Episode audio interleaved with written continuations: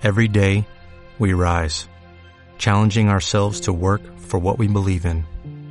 At U.S. Border Patrol, protecting our borders is more than a job, it's a calling. Agents answer the call, working together to keep our country and communities safe. If you are ready for a new mission, join U.S. Border Patrol and go beyond. Learn more at cbp.gov/careers. Saludos. Este blog está dedicado a la Cátedra de Complejidad en Gerencia y Toma de Decisiones, el cual está formado por los bachilleres Kenia Rivas, Lourdes Rangel, Lady Altuve, Michelle Pernía, Gabriel Morales y quien tiene el gusto de hablarles, Isis Pereira. Estudiantes del octavo semestre de la Facultad de Ingeniería de la Universidad de los Andes, Mérida, Venezuela. El siguiente podcast se centrará en comprender lo que es una organización, por lo que él mismo lo titularemos Entendiendo las organizaciones. En la actualidad, la sociedad ha merecido varias calificaciones.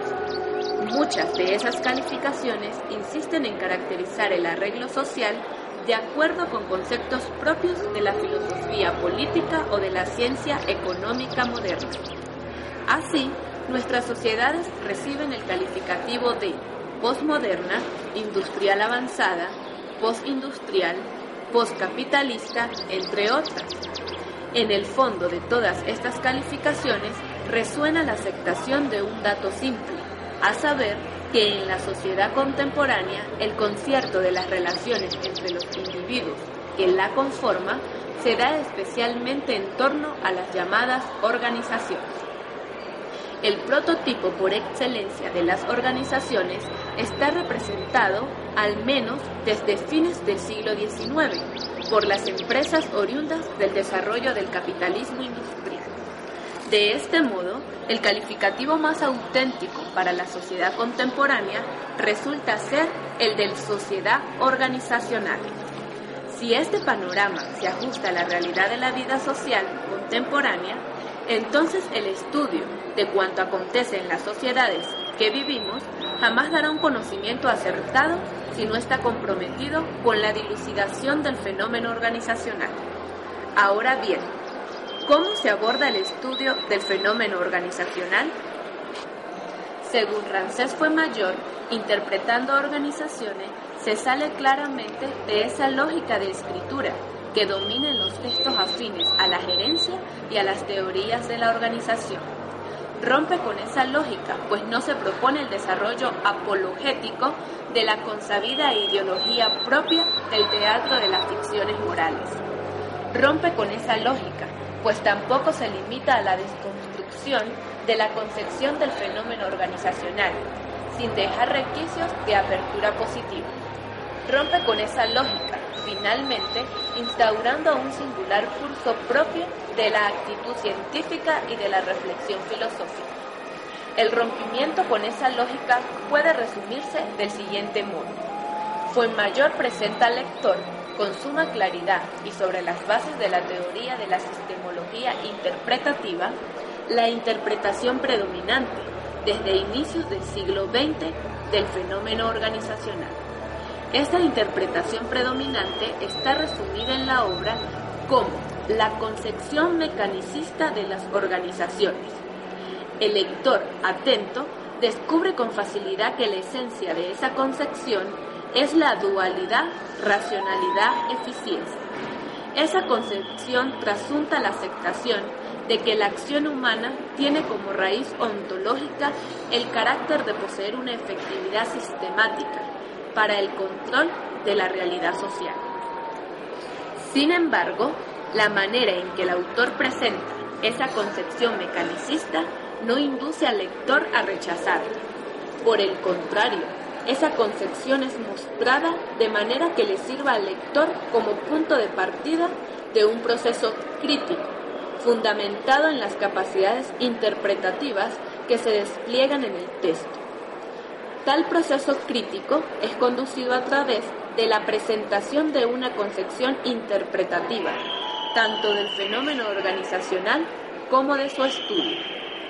De ese modo, se crea una contraposición con la visión dominante de la acción social, propia de la concepción mecanicista del fenómeno organizacional, según la cual la acción humana se hace plena en la determinación de medios que permitan conducir a fines previamente fijados.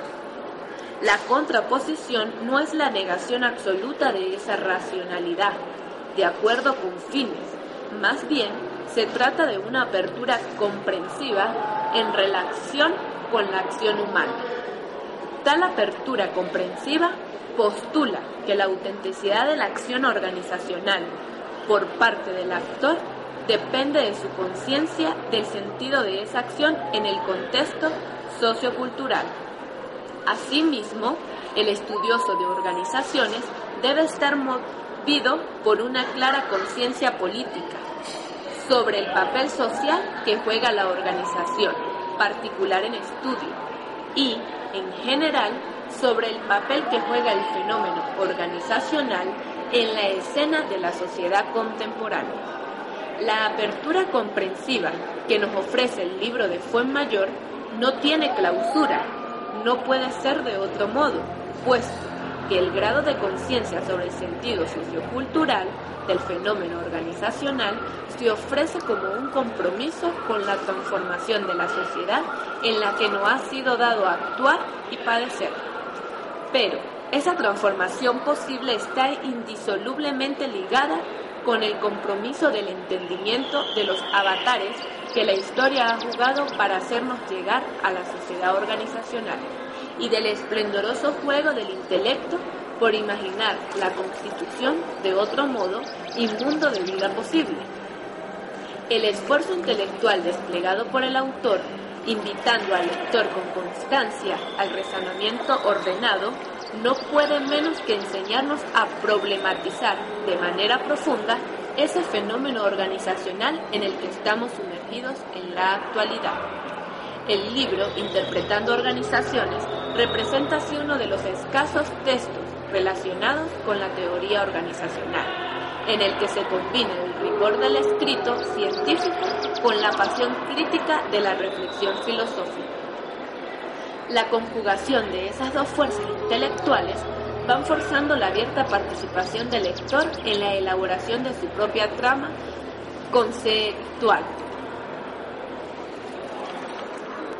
De esta manera se puede concluir que una organización es un sistema de actividades conexas que bajo un cierto orden tienen el propósito de realizar una función o cumplir un fin prefijado y explícitamente definido.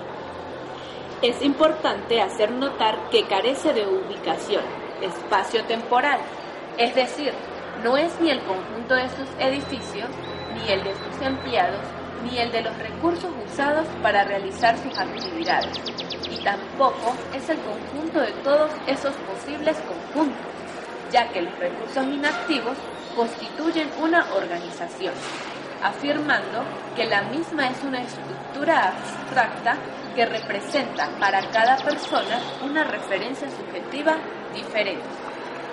Cabe resaltar que lo propio de una organización son sus actividades específicas, actividades a mínimo o mayor costo, las cuales pueden cumplirse y llevarse a cabo mediante un conjunto de recursos materiales estas actividades están sujetas a un alto grado de automatización y en última instancia requieren de la participación de un grupo de personas denominados actores.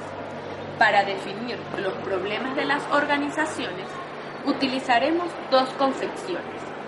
La primera de ellas es la concepción mecanicista, donde el problema fundamental de las organizaciones se reduce a buscar un objetivo formal, y la toma de decisiones se basa en el conocimiento de los medios y su organización. La segunda es la concepción interpretativa en la cual se supone que los fines de la organización solo existen como interpretaciones humanas. Por tal razón, tales interpretaciones no tienen por qué ser únicas ni absolutas. Si deseas conocer más sobre las organizaciones, te invitamos a escucharnos en el próximo podcast. Hasta la próxima.